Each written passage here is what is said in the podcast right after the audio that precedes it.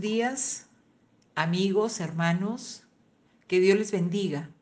Estamos al día jueves 9 de julio del año 2020 y 116 días de cuarentena en algunas regiones de nuestro país.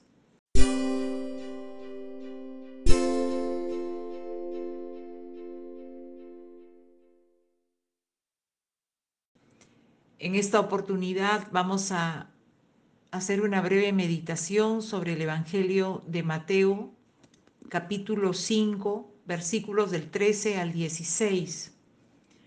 Jesús enseña sobre la sal y la luz. Y dice el Señor Jesús, vosotros sois la sal de la tierra.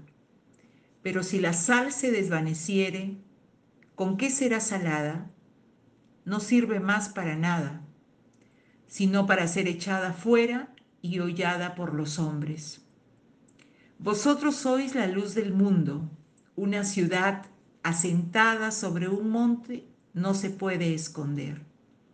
Ni se enciende una luz y se pone debajo de un almud, sino sobre el candelero, y alumbra a todos los que están en casa. Así alumbre vuestra luz delante de los hombres, para que vean vuestras buenas obras y glorifiquen a vuestro Padre que está en los cielos. Amén. Bueno, es una, es una parábola del Señor Jesús dirigida a sus discípulos después que les habla acerca de las bienaventuranzas. Y si vamos por el versículo 13, vosotros sois la sal de la tierra, pero si la sal se ha vuelto insípida, ¿con qué se hará? Salada otra vez, ya para nada sirve, sino para ser echada fuera y pisoteada por los hombres. Estas dos, eh, digamos, parábolas que nos hablan acerca de la sal y la luz, hace mención a cómo está nuestro testimonio, cómo nos va a nosotros en el primer punto con respecto a la sal, cómo vamos con la sazón.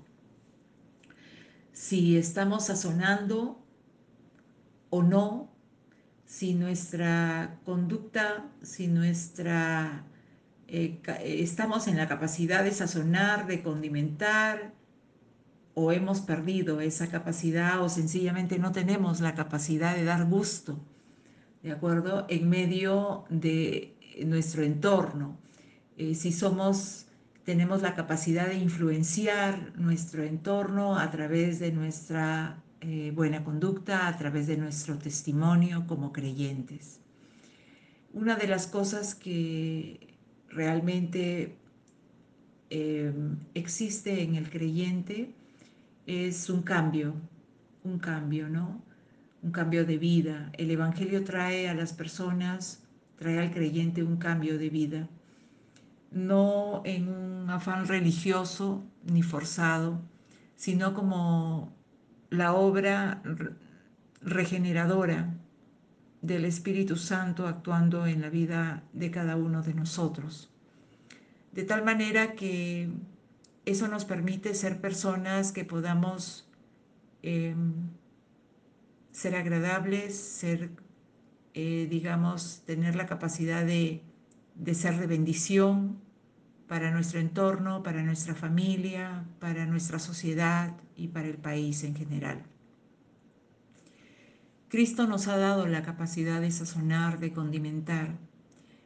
Eh, sin embargo, eh, el creyente en algún momento puede perder esa capacidad, es decir, puede descuidarse en su vida espiritual y de pronto estar, em, digamos, en una situación que no, no está precisamente, como dice acá, la sal se ha vuelto insípida.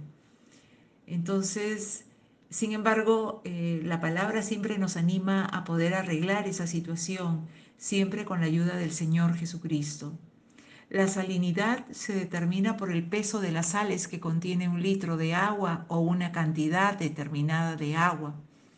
Entonces, eh, cuanto más nos relacionemos con Jesús, cuanto más estemos en contacto con Él, nuestra relación sea mucho mejor. Entonces, obviamente esa, esa vida de Cristo va a generar en nosotros una capacidad, un poder, un potencial de poder influenciar, de poder alumbrar, de poder ser gente que podamos influenciar este mundo.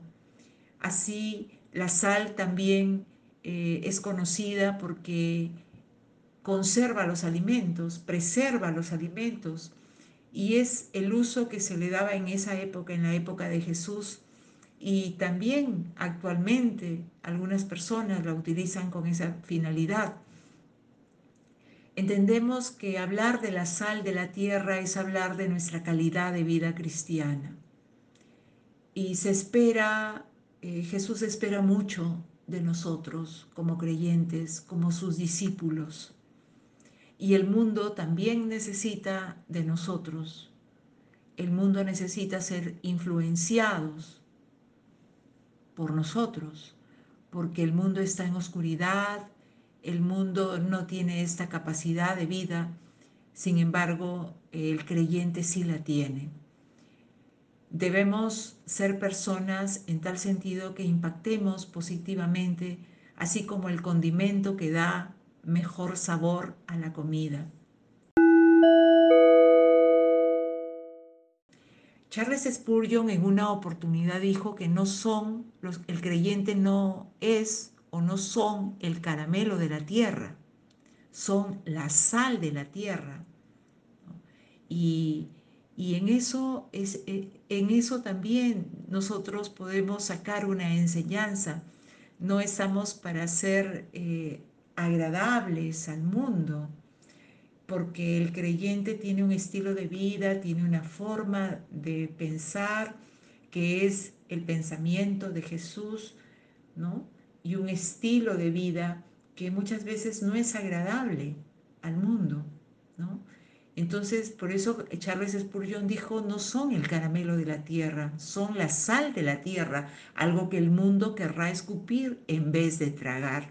Es duro, es dura esta frase, este pensamiento, aparentemente, pero eh, digamos involucra una verdad una verdad que está eh, en la palabra.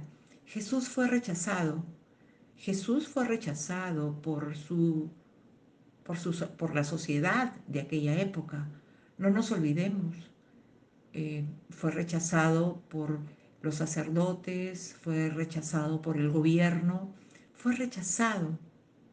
Eh, y no lo quisieron, y no lo recibieron, y no lo reconocieron como Dios por su mensaje, por ese mensaje que, que Él trajo al mundo. Entonces, también esta parte de la Biblia en el versículo 14 dice, vosotros sois la luz del mundo. Una ciudad situada sobre un monte no se puede ocultar, ni se enciende una lámpara y se pone debajo de un almud, sino sobre el candelero y alumbra a todos los que están en la casa. Así brille vuestra luz delante de los hombres, para que vean vuestras buenas acciones y glorifiquen a vuestro Padre que está en los cielos. Entonces, nuevamente tenemos acá el, mensaje eh, dado por el Señor Jesús a sus discípulos. Vosotros sois la luz del mundo. El Señor nos pone en una posición como discípulos y nos da esa, ese mandato, ¿no? Esa, nos atribuye una condición, nos atribuye una característica. Vosotros sois la luz del mundo. Y sabemos que la luz sirve para alumbrar, para iluminar. Y la luz es positiva, la luz es buena. Jesús es luz. Jesús es luz. Y él dice a sus discípulos, vosotros sois la luz del mundo. El mundo está en tinieblas, pero la luz viene a echar fuera las tinieblas, porque cuando la luz se prende, se enciende, la luz en automático echa fuera a las tinieblas. Y dice la palabra, una ciudad situada sobre un monte no se puede ocultar. Y esa es la labor de la iglesia, iluminar, iluminar. Ni se enciende una lámpara y se pone debajo de una caja, de un almud, sino sobre el candelero y alumbra a todos los que están en la casa. Bueno, esa es la función nuestra, ese es el reto para el creyente, para los que somos discípulos de Jesús, para aquellos que seguimos a Jesús, que nuestra luz alumbre, que estemos puestos en alto, no escondidos. El Señor nos ha dado su Evangelio y el Evangelio es para comunicarlo, para hablarlo, para declararlo. Jesús es la luz él es fuente de luz. Y la única manera de que nuestra luz alumbre es estar dependiendo de aquel que es la fuente de la luz. Y sólo así, en una dependencia con Cristo, en la dependencia del creyente con Cristo, es como nuestras vidas puedan, pueden al mismo tiempo generar luz y podemos ser aquellos que puedan iluminar, que podamos alumbrar a todos los que están en la casa.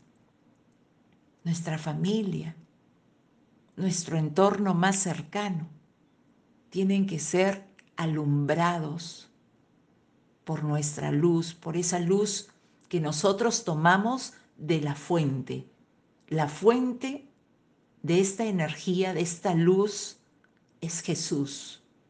No digo que sea Jesús una energía, estoy diciendo que Jesús es la fuente de este poder, es la fuente de la luz y que de Él vamos a tomar esa capacidad de iluminar primero a los que están en la casa a, nuestro, a nuestra familia. Y así dice, así brille vuestra luz delante de los hombres para que vean vuestras buenas acciones y glorifiquen a vuestro Padre que está en los cielos. Como sabemos, la salvación es una gracia. No hacemos buenas obras para ser salvos.